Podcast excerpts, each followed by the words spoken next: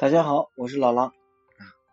我们继续敬业三伏，最后还有一个收尾啊。这个之前好像时间有点超了，一般都是放在十二分钟左右，大家听了不容易乏。好像这个敬业三伏讲嗨了，讲着讲着又蹦到十三分钟、十四分钟，有些长到十五分钟了啊，非常抱歉。当年李炳南老师教导学生的时候，他就说：听经啊，不要听言语。不要听句子，要听经中的道理，要听经里面的教义。理是贯通世出世间一切法。如果不会听，就听教义。这个义一个叉上面有一点这个义字，义是一宗的理论，一整个宗派的整体的理论，是为义。一个支派、一个宗派的理论，你能够通达就行了。最高明的是能够深入教理，其次的修行人，比高明的差一点的是能够通达教义，这都能贯一切法，这才能真真正正的受持。但是这。都要靠智慧呀！智慧从哪里来？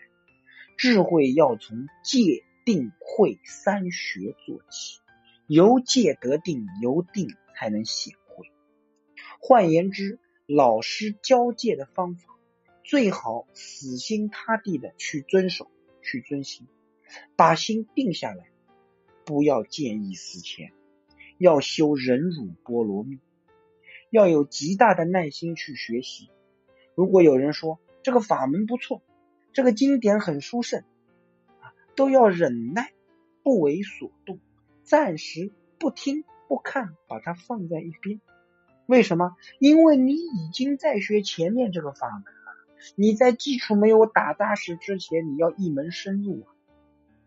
数年以后，等自己智慧现前之后，你再来看其他所谓的好法。智慧不现前，不听不看。一门深入，死心塌地，这样的人成功的希望概率就高。这就是修学成功的秘诀。前面说的十句都是自立，都是自己修学啊。敬业三福，前面这十句，最后这一句啊，咱们之前说敬业三福一共十一句，最后这一句，佛陀。教导我们要把佛法广泛的介绍给大众。第十一句，劝进行者，这是最后一句，要劝别人学佛，要帮助别人勇猛精进，这就是菩萨行。所以，凡是大乘经上讲的善男子、善女人，善的要求就是这十一句，就是这敬业三福这三条。从孝养父母开始，到劝进行者，都得要做到十一句，每句都不落下，这才是我们大乘经典上讲的善男子、善女人。各位说实在话，这个善的标准有一定的难度。大家听到这儿，扪心自问，我估摸着一万个人听老狼的节目，这九千九百九十九个是做不到这十一句的。有人说了，那听到这儿，我还是退转了吧。这学佛太难了，还万修万人去。对，万修万人去，无禅有净土，一万个人修，一万个人都能去。敬业三福做不到，是不是？那你现在认真念佛呀，断恶修善，老实念佛。别说你敬业三福做不到，你就是十恶不赦的人，你能够下定决心。断恶修善，老实念佛，临终一念，只要你能够至心念佛，阿弥陀佛也一样会带你往生西方极乐净土。啊，我们明代张善和屠牛人，杀了那么多牛，临终的时候，所有的牛头人找他索命，哎，受高僧点化，他怕呀，要被拖到地狱里面去啊，最终啊一句阿弥陀佛，他往生了西方极乐净土，而且。品位还不低，所以善男子善女人标准虽然难，但是我们八万四千法门中间这条中南捷径净土法门，还是建议大家研究一下。